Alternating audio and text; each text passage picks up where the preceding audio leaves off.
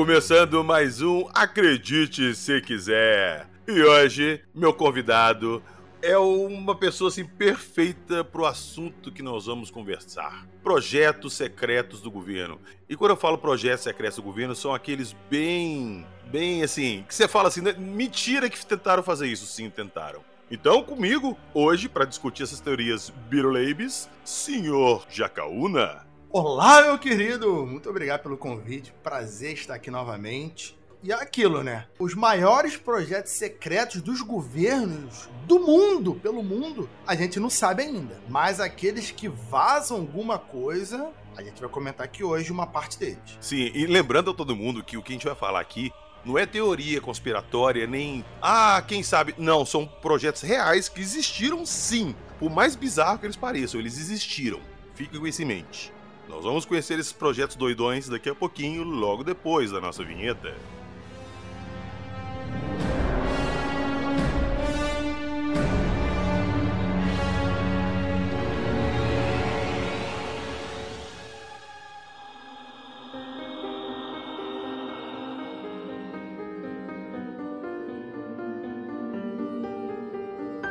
Engenharia Reversa, MK Ultra, Gatinho Acústico, Projeto Stargate, Área 51.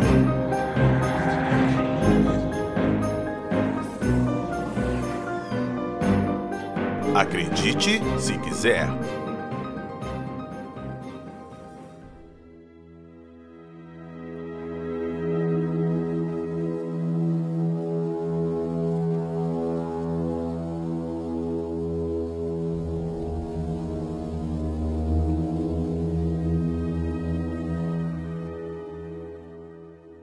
Senhor Jacaúna, eu já gostaria de começar aqui te apresentando uma das mais bizarras coisas que o governo já fez, chamado gatinho acústico. Você conhece? Rapaz, por esse nome eu nunca ouvi falar. De repente eu conheço por outro nome, por outra coisa, mas eu não tenho ideia do que você está falando. Bom, então tá, não tem outro nome, o nome dele, inclusive o nome oficial era esse. O projeto se chamava Projeto Gatinho Acústico. E o que que era? Na década de 60 ali, durante a Guerra Fria, os americanos desesperados para tentar estar sempre na frente dos soviéticos lá, em todo tipo de coisa, desde armas nucleares até corrida espacial e tudo mais, e eles queriam dar um jeito de espionar a embaixada da Rússia nos Estados Unidos. Eles queriam um jeito de qualquer forma para espionar lá. O que, que eles pensaram? Porra, vamos treinar um gato espião, colocar uns microfones nele para ele entrar lá e sondar tudo pra gente. Só que, cara, como é que você coloca o equipamento de gravação num gato? Isso não dá. Melhor, então nós vamos fazer o gatinho acústico.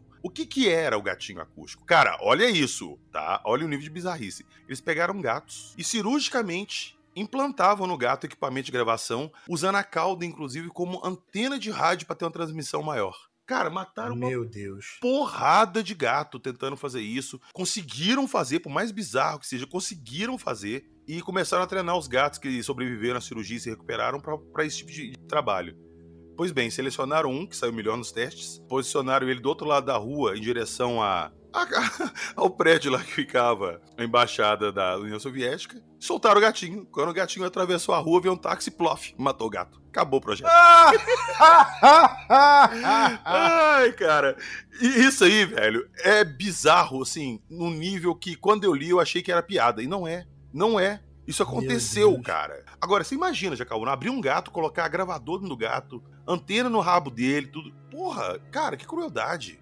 Cara, o- os americanos têm pra isso, né? A, a maldade, a gente. A galera que é mais politicamente falando de direita vai falar que os comunistas fazem maldade, mas a, a maldade ela é intrínseca aos governos, por aí vai. Todos eles promulgaram maldades incríveis contra pessoas, contra animais. É, não adianta defender muito, não. né? Assim, todos têm um bom motivo, todos vão dizer que tem um bom motivo, mas todos os governos por motivos de segurança nacional ou não, vão fazer umas maldades bizarras aí com, com que tiver oportunidade. Por um momento, eu achei que você ia falar de um projeto que, assim, não é necessariamente bizarro, mas foi um projeto bem secreto da, da Guerra Fria, que os americanos, eles tentaram grampear um prédio da embaixada russa e eles tentaram fazer isso como? Foram basicamente eles que forneceram boa parte do material para ser construído a embaixada russa, se eu não me engano, na Alemanha, e eles fizeram isso Todos, todo o material era grampeado, assim, tudo, tudo. Tinha. tinha... Papel higiênico grampeado, clips grampeados, não, mate... não, não, grampeada. não, pior, material de construção, assim, as vigas de metal, o concreto. A... Sério? Tudo, tudo, tudo, tudo era, é, é, era grampeado. Depois a Rússia fez a mesma coisa dos Estados Unidos, só que a Rússia deu de presente uma embaixada, e aí os americanos falaram: não, vamos lá, vamos lá. Quando os americanos entraram na embaixada, tinham mais de 6 mil microfones na embaixada. Assim. Aí os americanos falaram: é, não dá pra usar, não. Os americanos tiveram que derrubar o prédio e fazer um novo, trazendo material todo dos Estados Unidos, assim também. Os caras falaram, depois que eles encontraram cerca de 5 mil microfones, eles ficaram falaram: ah, chega, derruba o prédio, terraplana o terreno que vamos trazer material dos Estados Unidos para ter que construir a embaixada, porque não, não dá. Meio que, como a gente vai saber que achou todos os microfones? Não dá. Tem tipo moeda espiã, você conseguia botar informação dentro da moeda e passar para outra pessoa. É uma moeda de verdade, que tu usava um código na moeda, a moeda abria, dentro da moeda tinha um papel que você podia escrever alguma coisa para outra pessoa ler. O pessoal era, era muito inventivo, assim. Pelo menos esse era só objeto, né? Não tinha que matar nenhum, nenhum animal, nenhuma pessoa. Falando em matar animais, na linha do, do gatinho acústico também, tinha o projeto dos pombos. Você conhece esse? Esse eu não conheço, não.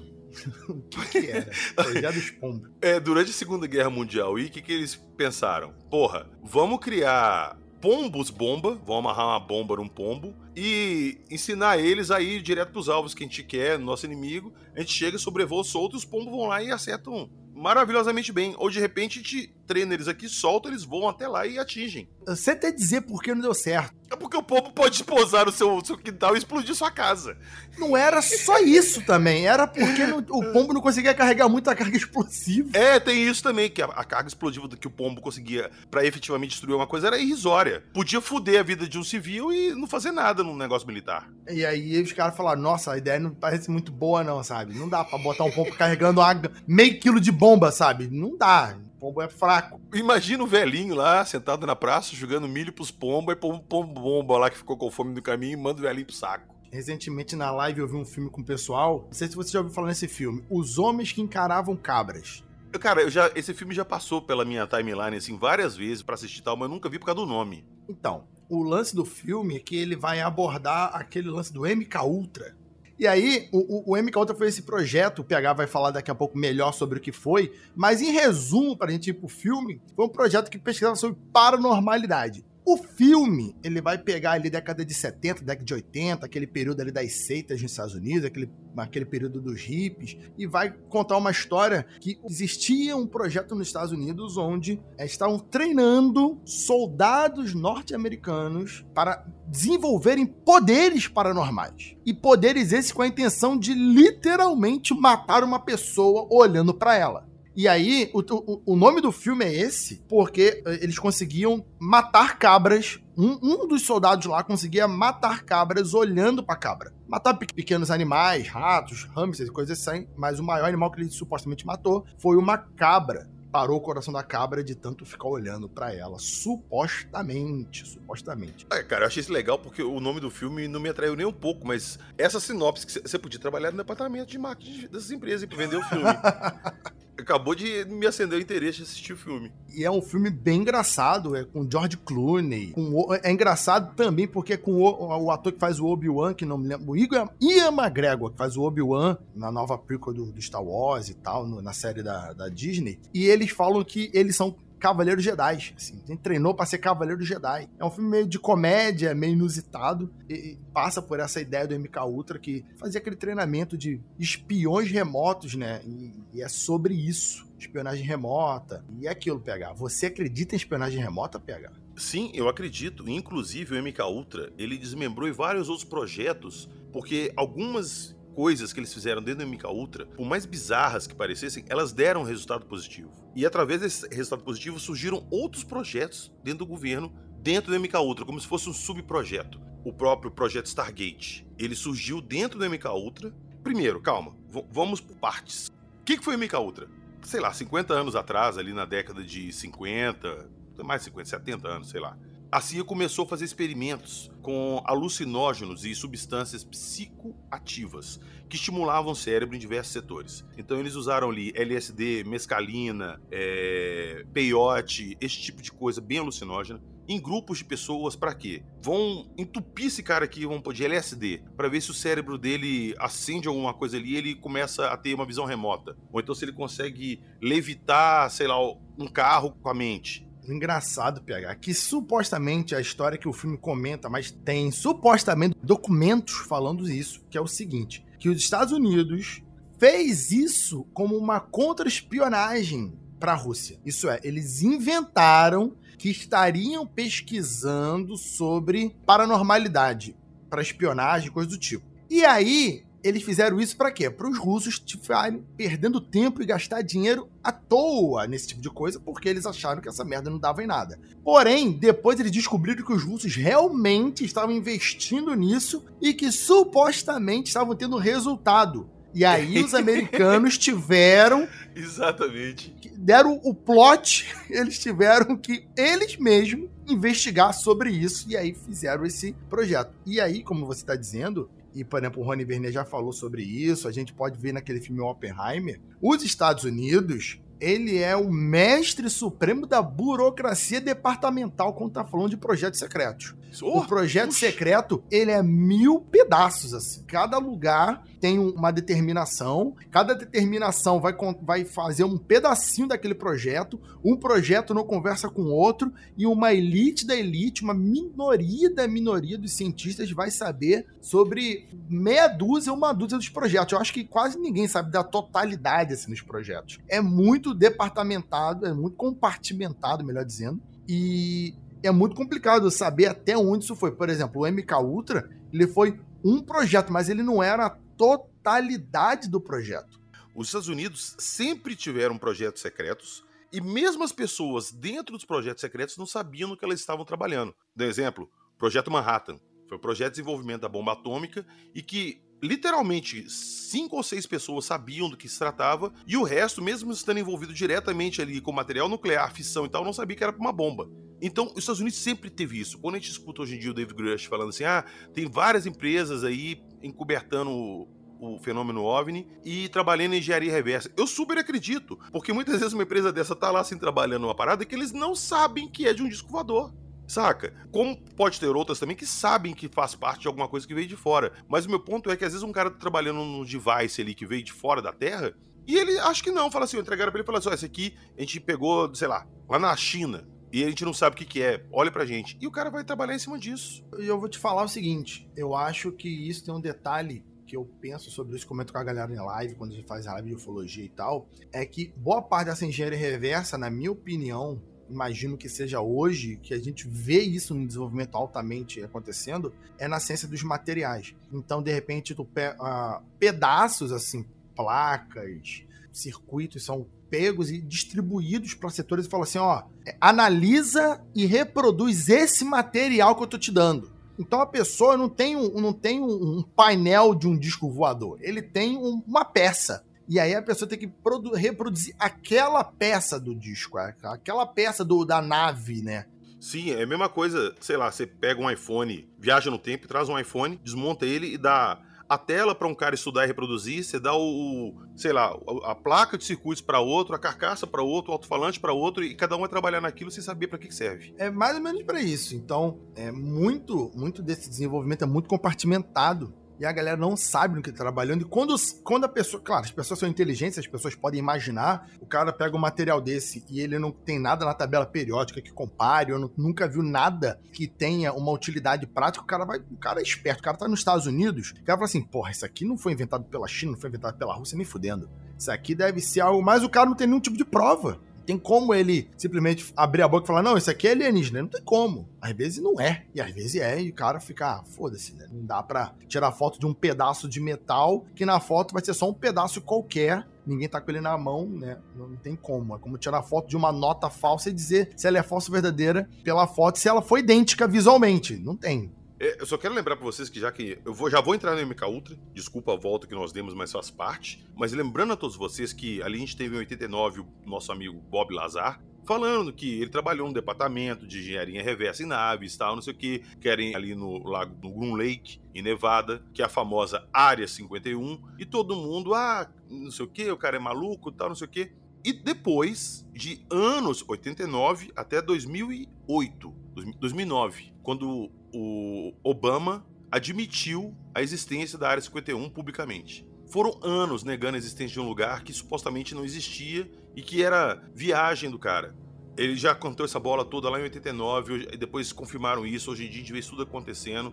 Então, de novo, tudo que a gente está falando aqui hoje são coisas que já vazaram e foram provadas que existiram.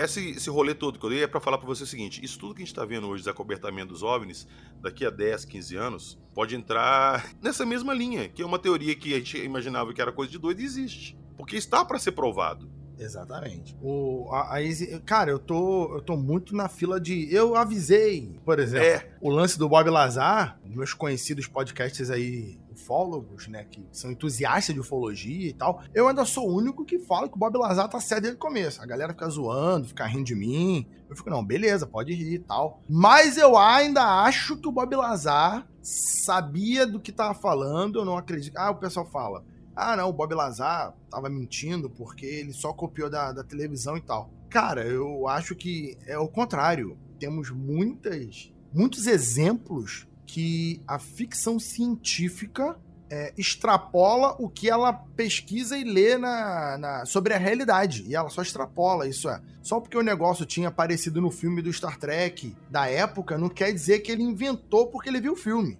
Pelo contrário, quer dizer que o filme criou em cima do que já existe, sabe? Exato, é por isso que chama ficção científica. É uma ficção sim, mas ela tem o pé na ciência. Então, a ciência ela tá se atualizando cada dia que passa. O que hoje pode parecer pra gente ficção, no futuro não vai ser. Gente, vocês têm hoje na mão um comunicador do Star Trek onde quer que vocês vão. É isso. A gente tem, por exemplo, o Isaac Asimov, um grande escritor de ficção científica, de, das ideias de robótica e tal, que na década de 80, se não me falha a memória, ele dava entrevista falando que todas as pessoas. Tem no YouTube essas entrevistas dele. Ele, acho que é década de 80, que todo mundo teria um computador em casa. E o jornalista meio que reduz ele assim, rindo, né? Ah, pra quê? Ninguém precisa. As pessoas não precisam de computadores em casa. Ele, não. Os computadores, as pessoas vão ter a, a, fonte de conhecimento do mundo em casa, num computador portátil. E na época que ele falou isso, os computadores cabiam em salas inteiras, né? Então, era ridículo o cara ali no. Se eu não me engano, na década de 80, falando sobre isso.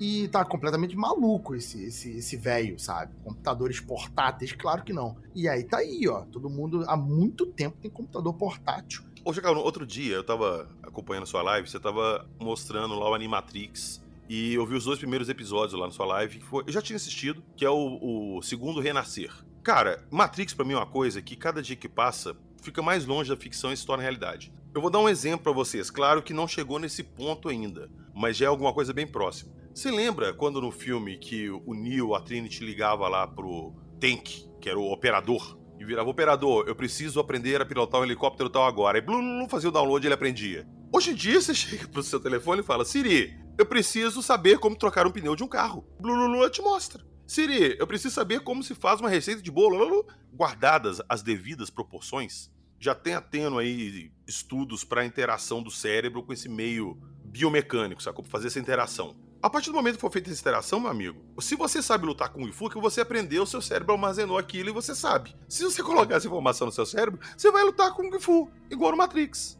A, a, ideia, inclusive, pegar, por exemplo, eu que sou educador, né, sou professor, eu acho que essa ideia é bem interessante, porque já me levantaram. Pô, Jaca, o dia que é, é, essa, essa ideia do Matrix de passar informação direto pra mente da pessoa, você acha que vai acabar os professores? Eu falei, cara, acabar eu acho que não vai, porque eu tenho a seguinte, a seguinte ideia aqui. É, falava que os professores iam acabar justamente por causa dessa ideia do Asimov de você ter todo o conhecimento na palma da sua mão. Hoje em dia tem o um conhecimento na palma da nossa mão, na tela que você tá, no, no dispositivo que você tá ouvindo isso, e as pessoas parecem que são mais burras do que nunca foram. É porque a informação tá lá para elas, elas não precisam se aprofundar. É aí que tá o ponto. Mesmo que você faça exatamente igual no filme Matrix. Ah, me baixa o, o livro tal e você tenha aquela memória do livro tal na sua mente, do, ah, me, me dá o conhecimento tal, você ainda precisa de, uma, de, de um discernimento que você precisa estudar Você tem que interpretar aquela informação. Exatamente, a interpretação da informação. Você precisa da base do entendimento para você. Não adianta só ler.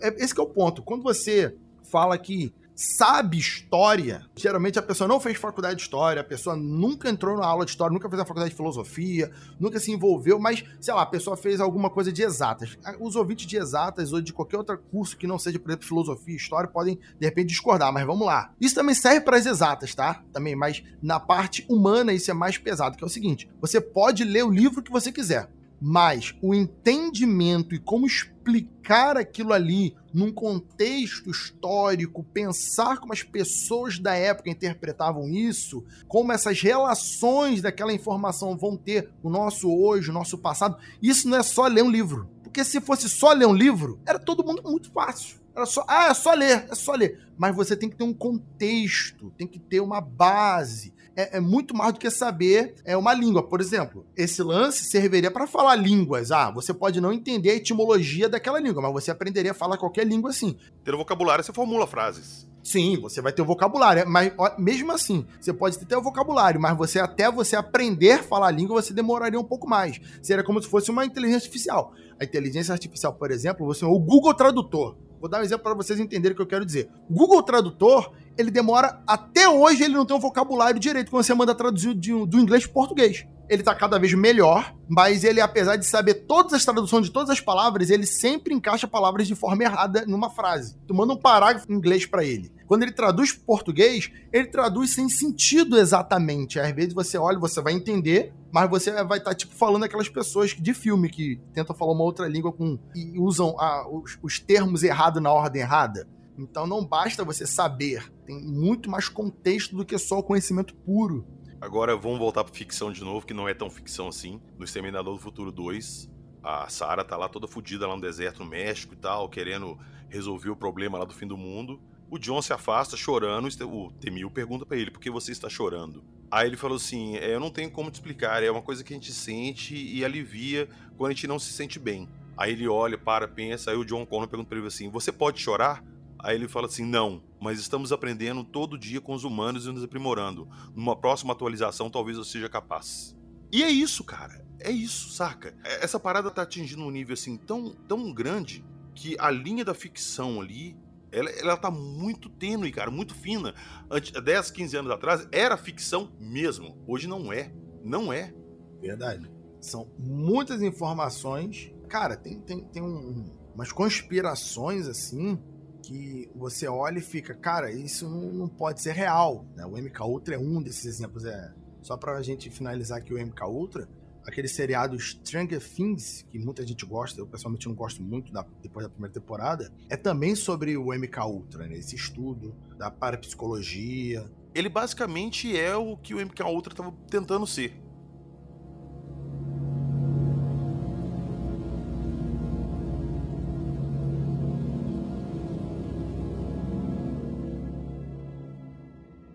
Você falou aí, ô Jacaúna, que a gente, pra finalizar o MK Ultra, nós vamos entrar no MK Ultra agora, porque a gente não abordou o que era MK Ultra. Eu falei por ah, alto que era, que era o uso de drogas e tal, para despertar poderes psíquicos nas pessoas, então nós vamos lá. O MK Ultra, como é que ele agia de fato?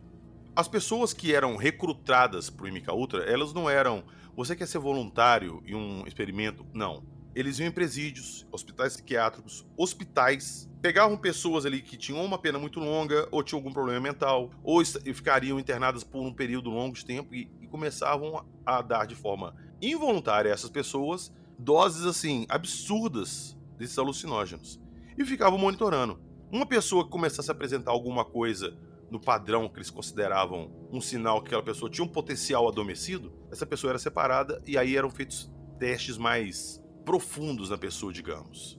Esses testes, eles chegaram num ponto de eles conseguirem realmente que pessoas tivessem acesso à visão remota, a um certo tipo de telecinese. E, e cara, isso aí precisa parar pra pensar. Ah, igual o Stranger Things que você tava falando. A Eleven ali ela tem poderes de telecinese, tudo a ponto de matar pessoas, é uma coisa assim muito forte, quase um X-Men. Não é o que aconteceu no MK Ultra real, mas houveram pessoas que conseguiam mover pequenos objetos Ó, e detalhe, vou falar para vocês uma coisa que esse projeto foi tão para frente, isso é tão real que esses dias eu tava assistindo com a galera um episódio de Alienígenas do Passado. Não era Alienígenas do Passado, mas era um episódio de, do History Channel sobre aliens. Coisa de History Channel, a gente assiste, a gente ri, a gente pega uma teoria ou outra, acha que é legal, mas no geral é padrão History Channel. E aí teve esse episódio que eles foram fazer uma vigília ufológica e o cara falou assim: olha, nós temos aqui na base duas espiãs remotas e elas vão ficar aqui sentindo o que nós estamos vendo para ver se elas confirmam o que estaremos vendo no telescópio e no céu. Eu fiquei, oi, como é que é? Espiã remota? e aí era isso, exatamente, ele explicou lá. Eram duas videntes que tinham uma suposta capacidade de ver outro lugar, isso elas estão no local e elas conseguem enxergar, sentir a energia, sentir o que acontece em outro lugar, sabe? E, e isso é uma parada que é muito fora da caixinha. Mas repare, meu povo, minha pova, se você, você que está me ouvindo agora, se pergunte, você acredita em evidência? Você acredita em tarô, em runas? Acredita que alguém tem a capacidade de ler o futuro de alguém? Tal. Se você acredita nisso, se pergunte a seguinte coisa: os governos do mundo que gastam bilhões de dólares em espionagem industrial ou não, espionagem das mais diversas. Vocês acham que eles iam pegar a suposta capacidade paranormal de descobrir coisas e iam cagar e andar? Pois é. Eles, pois eles é. iam botar uma grana nisso. Como botaram, como botaram. Como botaram muito dinheiro nisso. E aí, no geral, eles falaram que não deu certo. Mas a gente sabe que deu certo. Sabe, inclusive, dentro do MK Ultra, é aí que eu falei que o MK Ultra derivou vários outros projetos. Dentro do MK Ultra, eles começaram a fazer seleção de pessoas e eles conseguiram seis pessoas que conseguiram desenvolver visão remota, sim. Cara, 97% de taxa de acerto, essas seis pessoas. Como é que eram feitos os testes? Elas recebiam doses, eu não vou lembrar agora se era mescalina misturado com, com LSD, eu não lembro agora o que, que era. Eram dois estimulantes psicoativos, é, alucinógenos, que eram ministrados uma dose assim. Se, se, uma pessoa toma um negócio desse para ficar, sei lá, aspas, no barato de uma festa e tal, ele toma uma unidade, eles tomariam assim 300, sacou? De uma vez. Olha o teste, dava o medicamento, aguardava ele 20 minutos e começava: o que, que você tá vendo? Ah, eu tô vendo um cavalo de madeira em cima de uma mesa. Ah, acabaram de colocar uma cela no cavalo. Nesse momento que ela tá num prédio, num outro prédio, a mais de um quilômetro de distância, tem um outro cientista colocando um cavalo assim na mesa e logo em seguida colocando uma cela em cima dele. Eles conseguiram, cara, ver. É, tipo, inclusive, relata-se que é, o processo era feito que mandava a pessoa visualizar, mostrava uma foto para ela de onde que ela deveria ir ver e segundo o relato da pessoa, ela conseguia projetar a mente dela naquele local e era como se ela estivesse presente, ela só descrevia o que estava vendo.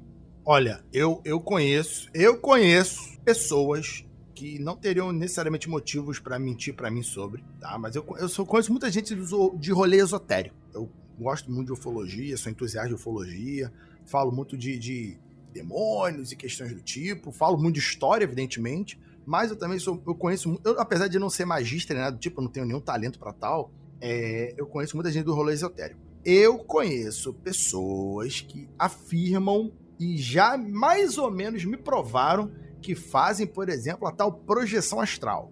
E assim, para mim, acreditar em projeção astral é extremamente difícil. Mas a pessoa já falou, cara, a pessoa é tipo ateia, assim. A pessoa fala, eu não acredito em nada disso, mas já aconteceu comigo de me ver deitado na cama, ir pro quarto vizinho, ver alguma coisa e depois perguntar à pessoa e a pessoa tá fazendo aquilo que eu falei que ela que, que eu vi na minha projeção e outras pessoas que fazem isso de propósito, pelo menos tentam fazer e às vezes conseguem. Então isso é uma é uma coisa ainda é um, é um tabu na nossa sociedade, mas apesar da internet estar povilhada de histórias dessa tipo no centro do Rio de Janeiro ter um alguém fazendo projeção astral com uma cimitarra espiritual, que ficou um meme danado. Eu vi esse post no Twitch. Isso é, foi maravilhoso. O pessoal falando, vamos fazer raid para pegar o maluco da cimitarra. Entende de jogo vai entender. Mas tem gente que, pô, isso. Tem gente que já deu entrevista no Jô Soares sobre projeção astral. Eu acho isso incrível, assim. Ô, Jacaúna, eu acredito porque. Você lembra que eu te falei que o, o MK Ultra que tava com esse projeto, e essas seis pessoas, como elas foram. Elas não, beleza, eu topo participar da parada. Já que eu tenho esse dom, vocês estão aflorando esse meu, topo participar. E eles iam receber um pagamento muito bom para fazer esse serviço.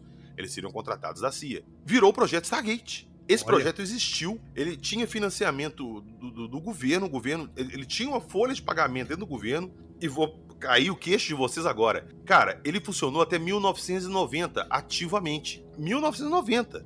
Só que rolou, em 1990 começou a ter um corte no orçamento, na, na, na grana, e esse projeto ele foi desativado em 95. E sabe como é que foi o desativamento desse projeto? Ó, oh, o projeto está encerrado e vocês estão dispensados do seu trabalho na CIA. Acertaram as contas de cada um e vida que segue. Ou seja, de 95 para cá a gente tem seis psíquicos de verdade, reais, zanzando aí pelo mundo. Ou pelos Estados Unidos, não sei se vocês saíram de lá. Mas eu te falo o seguinte, eu acho que isso aí também é fachada, tá? Isso aí é. Ah, não, gente. Manda embora, acaba com o projeto, cria outro projeto e contrata. Isso aí, PH. Isso aí, pra mim, é só pra calar a boca do, dos detratores, sabe? Isso aí. As pessoas não estão. Sabe por quê? Isso aí, PH, é tipo o seguinte: pensa numa mega empresa que tem algum segredo industrial, sei lá, Coca-Cola da vida, que quer manter o segredo dos detalhes de que como foi há muito tempo. Aí manda embora o cara que era o dono, que conhecia a fórmula. Maluco, esse cara não fica assim, com a mão na frente e outra atrás esperando um novo emprego. Esse cara ganha um dinheiro infinito para ficar desempregado para nunca abrir a boca, caso ele queira ir embora, entendeu? Então, assim, se isso aconteceu, aí é só pra, pra dizer que o projeto acabou, mas esses psíquicos aí não estão desempregados. O governo pega eles Claro que não, claro. Mas eles não estão de forma oficial na folha de pagamento igual estava antes. Eles agora são meio que por baixo dos panos. Ah, sacou? sim. E eu te garanto outra, que eu duvido muito que o projeto acabou e eles não continuaram. Cara, presta atenção, se você gastou uma puta grana e você teve resultado com pessoas que podem ver, sei lá, do outro lado do mundo sem tirar a bunda da cadeira, você vai cancelar isso e falar, acabou, eu não quero mais saber disso? Não! Não, e detalhe, eu vou te falar o seguinte agora, talvez você queira até botar bip aqui no que eu vou falar. A informação você pode deixar, mas talvez o bip do, do, nome aí você queira colocar para evitar algum tipo de problema. É, Os ouvintes muito, talvez conhecem, é, mas aí o podcast vai crescendo aí, mais pessoas vão ouvindo, entendeu? Então é dica, fica a dica aqui, fica a dica. De toda forma, eu não sou responsabilizado porque é publicado, o editor que é responsabilizado pelo que ele publica. Se vocês ouvirem o nome aí que o Jacaúna falou, passou pelo, pelo editor. Se tiver um bip, já sabe. Vamos lá. Não sei se você conhece, PH, uma fundação, uma organização, né? Uma fundação chamada ZYP23 Paranormal FM. Já ouvi falar. Já ouvi, não conheço a fundo, mas já ouvi falar. Vamos lá. O básico é o seguinte: o resumo do resumo. A, a fundação. ZYP23 Paranormal FM. É uma fundação esotérica do Brasil, tá? De São Paulo e que tinha um contrato milionário com a prefeitura do Rio de Janeiro durante anos. Para quê? Para vários tipos de coisa, entre elas fazer chover ou fazer sol. Eu já ouvi falar de. Agora que eu lembrei de onde que é que eu conheço o negócio. ZYP23 Paranormal FM. Era pra fazer chover, isso. Não é só fazer chover ou fazer sol, porque o Rio de Janeiro precisa de praia, então. ZYP23 Paranormal FM. Evitava que chovesse no período de alto verão, por exemplo. Então repara, a gente tá falando do Rio de Janeiro, gente. Isso aqui não é balela, isso aqui é oficial. Esse contrato foi rompido há pouco tempo, tá? Foi rompido há pouco tempo que eu.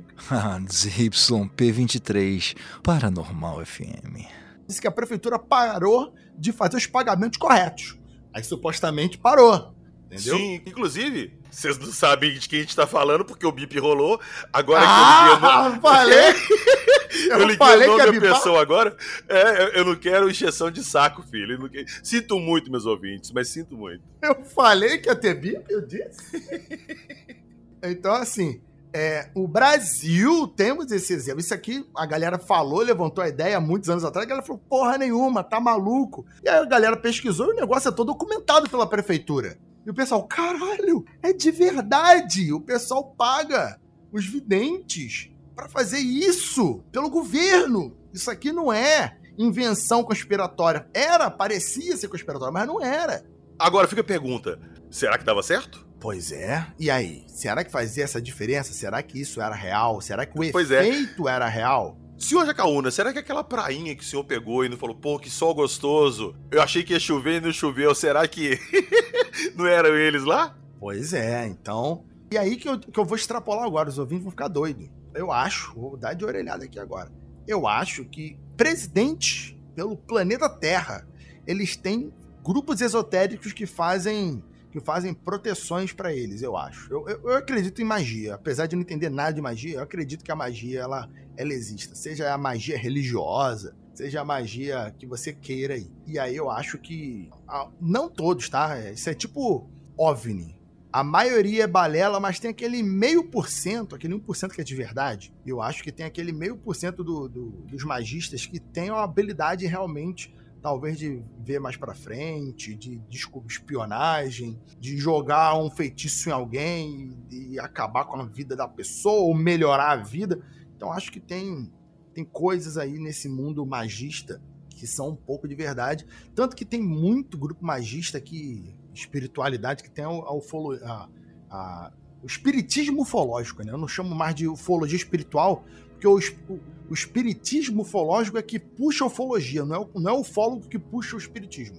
É o espírita que puxa a ufologia.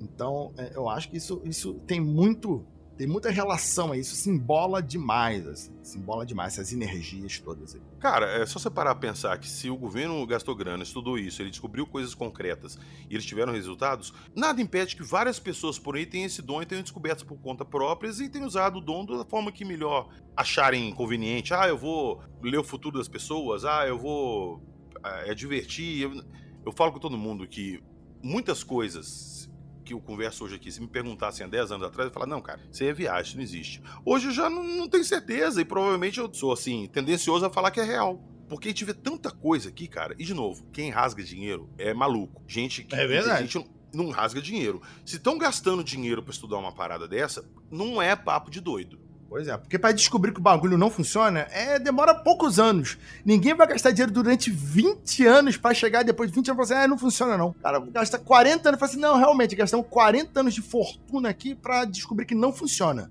Se for para descobrir que não funciona, é rápido, gente. Não funciona, é rápido. Sim, olha só, um dos caras que participou da MK Ultra, tá? Isso aí são relatos que se tem. É, você pega uma moeda, põe na sua mão e joga ela para cima. Você tem ali 50% de chance de cara ou coroa. Concorda comigo? Concordo. Qual que é a chance de você jogar moeda 100 vezes pro alto e a 100 vezes ela cair coroa na sua mão?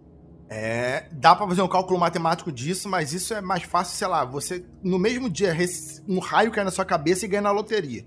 E qual que é a chance depois que você mandou a 100 vezes para cima e caíram todas caras, virar e falar assim, agora eu quero que você manda mais 100 e todas caíram coroa? Acho que é mais difícil ainda. Isso era um teste que eles faziam com eles lá, porque, segundo o cara lá, ele tinha um certo poder de telecinese que ele conseguia controlar a probabilidade. Agora, como que isso é na prática ou na realidade, eu não sei. Eu só tô replicando o que eu li, sacou? E aí me lembra muito da ser escarlate lá, controlar ah, a magia do caos. De... Cara! Na, na, na verdade, tem uma X-Men, tem uma X-Men, tem no filme Deadpool 2, que se chama Dominó que o poder dela é exatamente esse. Ela tudo para ela a probabilidade dá certo. É exatamente isso, é.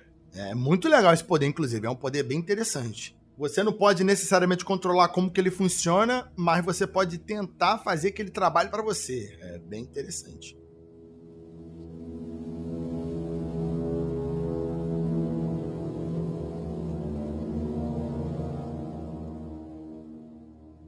Vamos voltar para uma parada mais pé no chão, assim. A galera pode estar, nossa, vocês estão viajando demais. Uma parada mais pé no chão aqui, que vocês vão lembrar, que foi relativamente recente, há poucos anos atrás, é que o governo americano espionava todos os seus cidadãos. Isso aí era impossível, era ultraje. Ah, o governo americano não espiona os cidadãos. Tá maluco? Como que isso pode acontecer?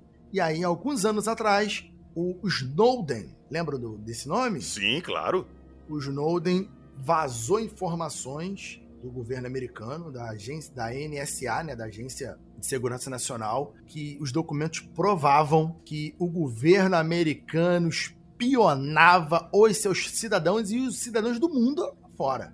Sim, sim.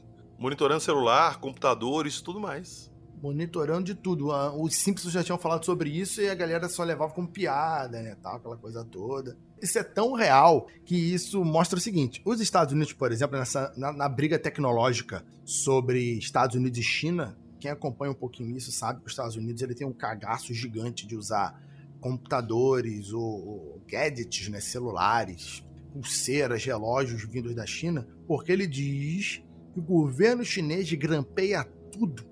E, a, e por exemplo, para quem trabalha no governo americano, é proibido instalar, por exemplo, o TikTok. Ah, é, eu sei, isso eu sei. Porque o governo americano fala que isso tudo pode vazar informação, roubar o seu celular, aquela coisa toda. Não estou dizendo se é verdade, se é mentira, tá, gente? Mas repare, o Google, o Facebook fazem a mesma coisa no seu telefone. Cara, olha que coisa bizarra. Eu não vou lembrar agora exatamente quando, acho que foi nos anos 40, entre 40 e 60 ali. Tinha uma empresa americana que vendia televisores e que ela instalou nos aparelhos dela um sistema de escuta que era ativado quando entrava comercial, alguma coisa assim, ou ficava monitorando em determinados horários para saber se as pessoas que estavam assistindo televisão estavam vendo a propaganda e qual era a reação delas, sem Sim. elas saberem que elas eram gravadas.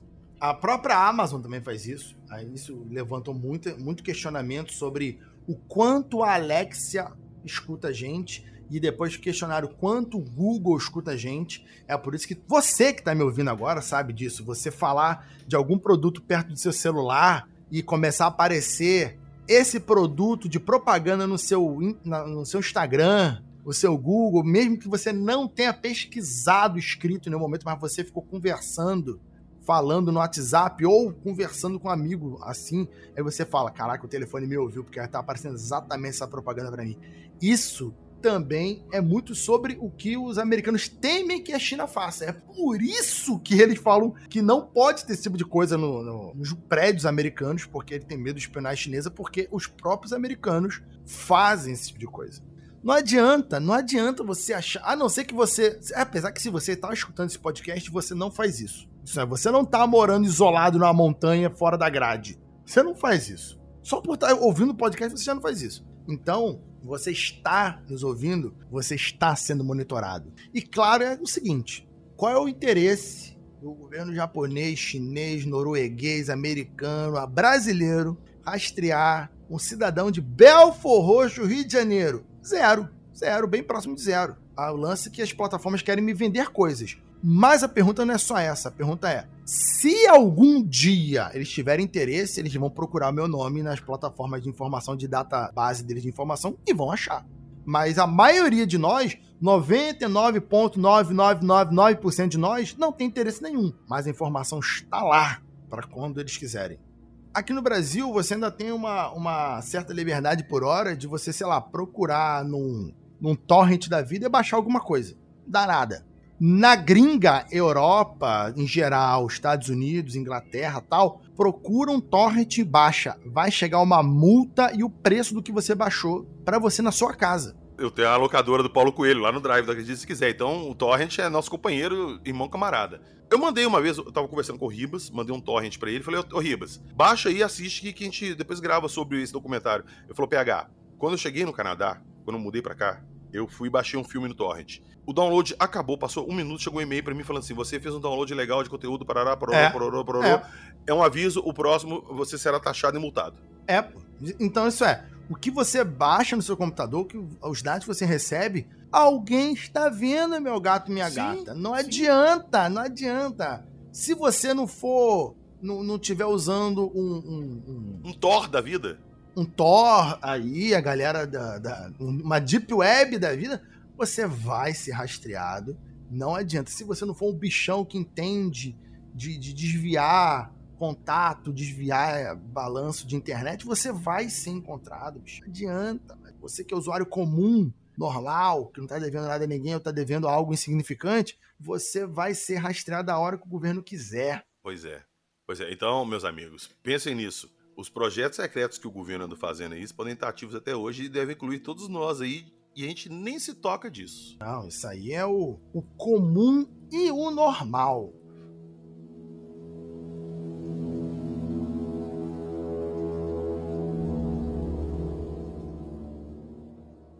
E vamos adicionar mais uma coisinha do Brasil aqui. O Jacaúna já citou uma aqui. Tem uma outra também que é até normal de se pensar que tenha acontecido, mas muita gente não sabe, que foi o programa nuclear brasileiro. Se vocês não sabem, o Brasil fez testes nucleares aqui, pouca gente ficou sabendo. O Brasil tinha um programa de desenvolvimento de armas nucleares, mas ele ofici oficialmente, tá? Acabou não indo para frente. Você sabe dessa história, Jacaona? Então, o que acontece? No Brasil, o programa nuclear não é secreto tá? O programa nuclear conhecido. O Brasil ele possui duas geradoras de eletricidade nuclear, Angra 1 e Angra 2. Pelo nome você entende que ficam no Rio de Janeiro, na cidade de Angra dos Reis. Sai de litorânea, praiana, aquela coisa toda. É muito bonito, inclusive, visite. É, a Angra 3 está sendo construída, sei lá, há 30 anos. Os militares nunca terminam essa obra porque tem uma série de, de questões.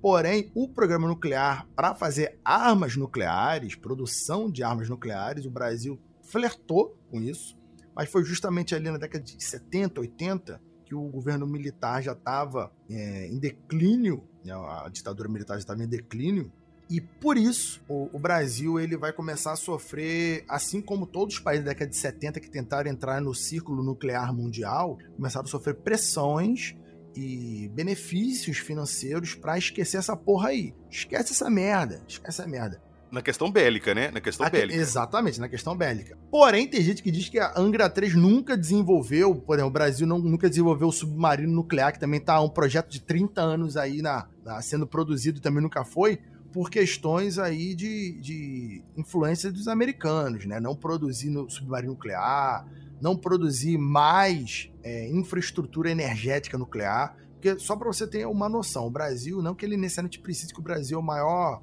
é, malha energética limpa do mundo. Mas, por exemplo, o Brasil é um país continental e possui duas produtoras de energia nuclear, produtoras de energia elétrica nuclear. É, a França, se não me falha a memória, tem papo de 45 usinas nucleares brasileiro aqui, papo de usina nuclear é uma coisa meio assim, ó, mas isso é muito comum pelo mundo. O, o, Brasil, ele tem pouquinha, tem duas, a terceira nunca sai aí, mas países europeus, asiáticos, Estados Unidos, possuem dezenas e dezenas dessas usinas, tanto que o próprio Simpsons, citando aqui novamente, uh, tem uma usina nuclear na cidade de Springfield, no desenho. E aquilo ali é que produz a eletricidade da cidade. A, a, energia nuclear, pessoal, 2023, vamos lá. Energia nuclear, ela é uma energia muito limpa, sem resíduos tóxicos direto no meio ambiente. Contudo, o descarte do resíduo nuclear que é o grande problema da, energia nuclear. É você descartar aquelas barras de urânio, de, de, de seja lá o que está usando, geralmente é urânio, que não estão mais sendo eficientes na produção de energia, que é a grande tchan da parada. Você tem que ter um local muito importante, muito específico para descartar essa energia. Você tem que ter todo um sistema de segurança, porque se a porcaria da usina nuclear der merda explodir, vai dar uma merda do cacete, a merda federal. Ué, você não viu lá Fukushima, que depois do tsunami lá, fudeu a usina toda e eles seguraram isso lá não sei quantos anos, acho que foi começo desse ano agora. Eles liberaram 10 bilhões de litros de água do mar radioativo no mar de volta. E o, e o chato é que, no geral, usinas nucleares, sempre que tem problema, é um problema humano. É, mesmo, claro, terremotos e tal, mas isso tudo quando você constrói uma usina dessa, você prevê terremoto, tsunami, maremoto, meteoro, você prevê um monte de coisa. Né? Mas o, o erro humano, ele tá sempre aí para atrapalhar. É, tanto que a, a, Fukushima não teve vazamento nuclear durante o tsunami, mas destruiu a usina e incapacitou ela de voltar a produzir energia. E ficou lá esse resíduo lá parado, acumulado lá, que eles tinham que dar um fim nele abriram a torneirinha e escorreu tudo pro mar. É aí isso. quem come peixe toma banho aí agora, entendeu? Depois eles reclamam que o Godzilla vai lá e pisa Tóquio e aí fica aí reclamando. Agora, a curiosidade do teste do programa nuclear brasileiro, né? É que foram feitos testes, cara, de, de explosão, de detonação. Isso foi no Campo de Provas Brigadeiro Veloso, na Serra do Cachimbo, no Pará. Eles cavaram um buraco de 320 metros de profundidade e lá eles fizeram cinco testes de detonação. Sabia Ou não? seja, o Brasil, é, o Brasil eles tinham, pelo menos ali na época, o, o know-how de desenvolvimento da, da, bomba atômica, eles já estavam fazendo testes. Só que depois, não sei se você vai fazer, saber falar melhor isso que eu, teve um acordo ali na América do Sul, os países da América do Sul, para não propagação de armas nucleares, e se colocou de convenção que nenhum país da América do Sul poderia ter ou desenvolver. Isso perdura até hoje. É como eu disse, a arma nuclear ela é um grande dissuasor político. Por exemplo, a Coreia do Norte, você pode questionar, pode falar o que quiser da Coreia do Norte, o programa não é sobre isso. O lance é: a Coreia do Norte quis correr para produzir uma sua própria arma atômica, porque a Coreia do Norte é o maior exército do mundo, só para vocês saberem, é o maior exército do mundo atualmente. Não é o melhor equipado, porque os equipamentos são questionáveis a exatamente como eles funcionam, mas a Coreia do Norte produziu mísseis intercontinentais, isso aí ele consegue acertar aí o oeste americano, por exemplo, e todos os aliados ali europeus, ou parte dos aliados europeus, e o Japão, Coreia do Sul, que é bem do lado. Claro, agora tendo arma nuclear, por menor que seja a ogiva nuclear, ou menos eficiente que seja, você acertar uma ou duas ogivas dessa aí no Japão e na Coreia do Sul, acabou, sabe? Sim. Você vai matar e, e aí destruir a Coreia do Norte se torna algo impensável. Então, o, o líder da Coreia do Norte, ele se colocou numa posição dessa vez de patamar de igualdade de negociações. Né? Ele se torna um, um país que se torna extremamente complicado você invadir. Não vai ser tipo o Iraque 2. Se o Iraque tivesse bombas de destruição em massa, como cogitaram os, os americanos na época, o Iraque teria disparado isso na, na Israel, teria disparado uhum. nos aliados americanos e pronto, a gente teria visto. Tanto que isso foi mentira que nunca aconteceu. Todo mundo sabe que isso é uma outra conspiração que se tornou muito real, né? Todo mundo sabe que os americanos mentiram pra caralho na invasão de, do Iraque. Independente se você acredita, se valia a pena não tirar o Saddam Hussein, o motivo da invasão foi uma mentira. Então, o Brasil, ele queria também estar nessa mesa de negociações atômicas, porque os países que possuem armas nucleares têm uma carta muito forte de negociação internacional, sabe? É, por, vou dar um exemplo simples e atual para vocês. Se a Rússia não tivesse arma nuclear, a Rússia já não existiria há muitos anos. Então, digamos que chegasse até os dias de hoje a Rússia.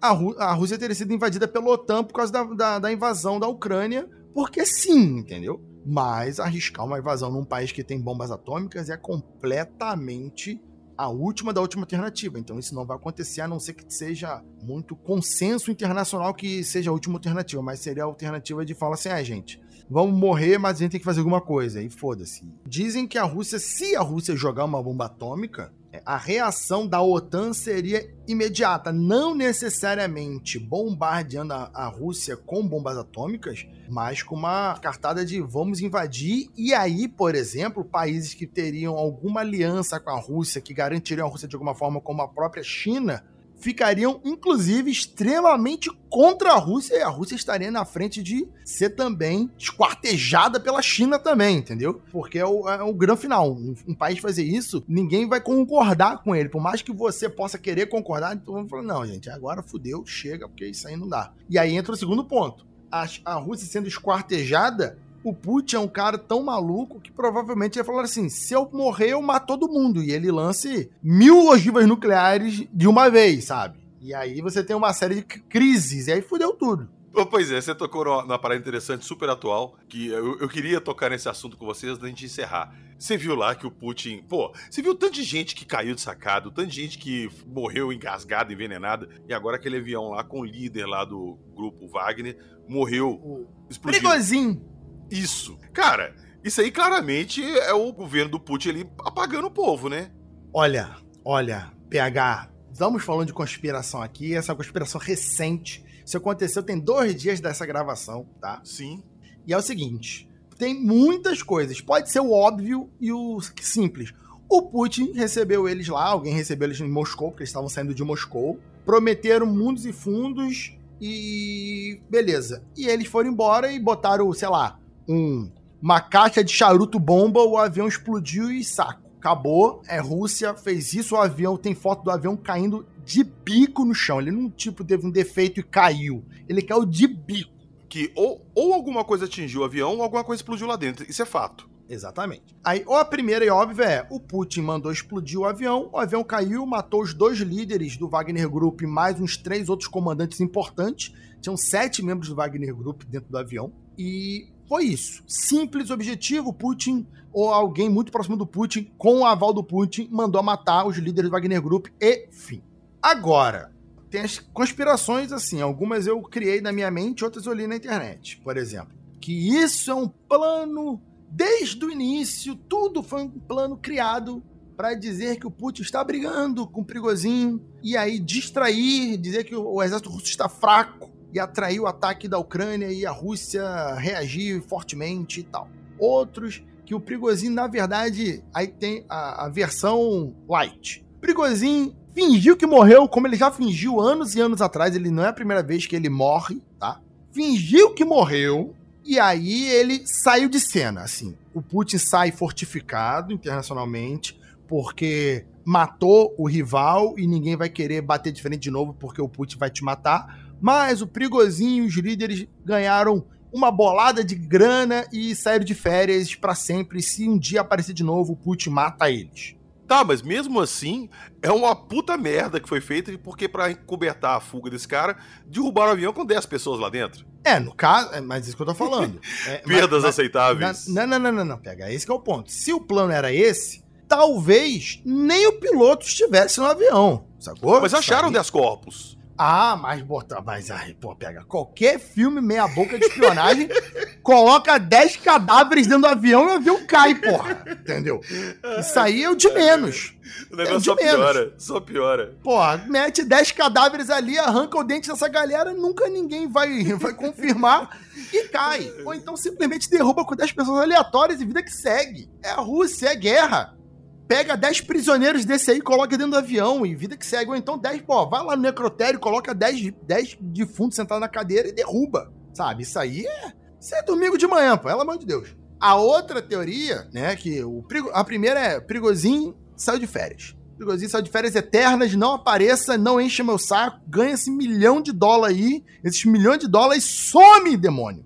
A segunda é Prigozinho fingiu que morreu para conseguir articular suas tropas na sombra e se mover sem ter a OTAN verificando ele de perto. Porque supostamente a Polônia tinha achado que ele poderia fazer alguma coisa, e aí, como ele é um exército particular, se ele invadisse a Polônia, a Bielorrússia e a Rússia iam falar: não sei de nada, caguei e andei, ele é particular, não tenho culpa. Ele poderia invadir a própria Ucrânia por outro lado, com seus 50 mil homens, 30 mil homens, e, e os Estados Unidos e a Bielorrússia falar assim, não sei de porra nenhuma, ele é particular. Mas isso, isso supondo que esses caras são muito inteligentes, tá? São muito, muito ousados, tá? E, e poderia ser algo do tipo, e daqui a dois, três, seis meses, perigosinho do nadão aparece como um cara que, que a Wagner Group tá invadindo e pronto, perigosinho tá lá de novo, dando suas caras. Se isso acontecer, cara, eu vou tirar o chapéu para eles, viu? Porra, excelente, entendeu? Os caras são, são incríveis. Mas tem essas teorias de, de, ele, um, ele morreu mesmo, dois, ele não morreu, e três, o Prigozhin, ele morreu, mas não foi o Putin. Não foi o Putin. Foi alguém, porque o Prigozhin, o que não falta é inimigo para ele. Aquele ali tinha, porra, eles, cara, a batalha de Bakhmut, que foi onde o Wagner Group venceu a cidade de Bakhmut na Ucrânia, é, ele supostamente perdeu 20 mil homens, mas ele passou a lima no povo ucraniano. Assim. Ele matou, maltratou, violentou, fez de tudo. Então o cara. Não que o exército russo seja bonzinho, mas o exército russo tem ainda, apesar de fazer muitas maldades e coisa do tipo. Que... Tem um código de ética ainda. É, exato. Ainda, ainda existe alguma coisa que impede uma generalização. Mas ali o Wagner Group falaram que eles barbarizaram a cidade de Bakhmut. Então, teriam ali pessoas muito numerosas que queriam comer a, o toba do, do, cara. E às vezes, o, tanto de outro país quanto da própria Rússia. O Putin não confirmou nem falou nada. Só que o Putin falou, cara, vou ficar quieto na minha, tá ligado? Porque a galera do Wagner Group, muita gente pelas internet, as redes sociais que envolvem o Wagner Group, estão puto com o Putin, falam que vão, que vão matar o Putin, que vão se vingar da morte dos líderes. Até aí fala que vai matar o Putin falam há 20 anos. Então é. Foda-se, né? A polícia secreta russa deve estar bem por dentro quem é que fala esse tipo de coisa. Isso aí é domingo de manhã também. Mas eu imagino que o Putin, sendo ele, ele não vai falar nada. E não sendo ele, ele também não vai falar nada. Porque ele se beneficia com a imagem de ter matado o cara. A não ser que um grupo diga, não, fomos nós que explodimos. É, até alguém assumir fica na conta dele. Exatamente. E você acha que foi o quê? Na minha opinião, o que, que eu acho? Que o Putin mandou derrubar o avião do cara e acabou meu problema aqui, não tem mais nada com esse cara, deixa eu cuidar aqui da minha guerra com a Ucrânia, que é o que me interessa. Isso. Acabou Wagner Group, fim. Já era. Que eu acho que em tese não acaba, sacou? Essa porra é tipo a Hidra. Você corta uma cabeça, nasce duas. Se matou ele ali, com certeza alguém vai assumir o lugar dele e continuar. O, o problema do Wagner Group é que os líderes dele supostamente. Tinham dois líderes, o Perigozinho e o outro cara lá que era nazistão lá, que cheio de tatuagem nazista. Esses dois eram os líderes, morreram. E supostamente estariam no avião outros três comandantes de alta patente. Então a, a, o Wagner Group estaria sem nenhum grande comandante. E aí a, a, parada seria que. E ele já é descentralizado. O Wagner Group tem uma galera na Bielorrússia e tem vários grupos no continente africano, naqueles, naqueles conflitos ali que estão crescendo recentemente. Então ele está descentralizado, não teria ninguém cabeça, mas os, os seus pelotões seriam absorvidos por outros grupos mercenários, que tem um monte por aí. Mas o Wagner Group em si, até o momento, estaria é, ao léu, né? Estaria sem nenhum líder. Vamos ver nos próximos. De repente, quando você escutar esse programa aqui, já tem aí o Wagner Group, alguém assumiu, ou ele simplesmente foi dissolvido e seus combatentes foram absorvidos.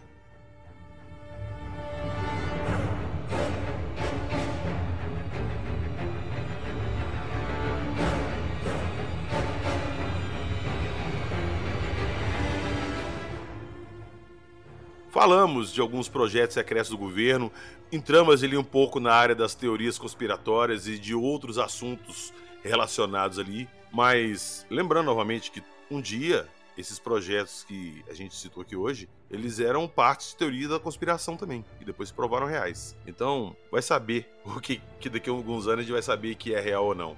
Até lá, agradecer novamente a presença do grande Rafael Jacaúna. Valeu, papo foi foda, como sempre. Eu que agradeço. O pessoal quiser acompanhar e seguir nas redes sociais, Jaca Freak, Jaca Freak nas redes sociais, na Twitch, no Twitter, no Instagram. É, eu posto coisas aí.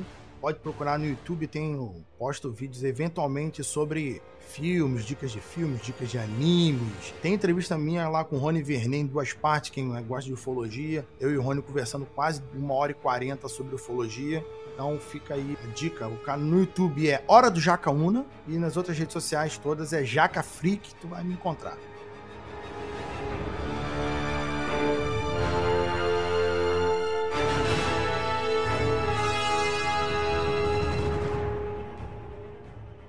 E lembrando todo mundo, tudo que nós falamos aqui, inclusive os links que o Jacaúna citou, estarão na descrição do episódio. Lá na descrição do episódio também tem o link do nosso Apoia-se, quem puder dar uma força ali pra gente vai ser super bem-vindo. Entra lá no nosso grupo do WhatsApp, vamos trocar uma ideia sobre essas histórias, essas teorias. Valeu, nos vemos na próxima semana e não se esqueçam, os projetos secretos do governo já foram teorias da conspiração. Daqui a um tempo vocês podem descobrir que toda essa história de engenharia reversa não é só papo de doido. Acredite se quiser.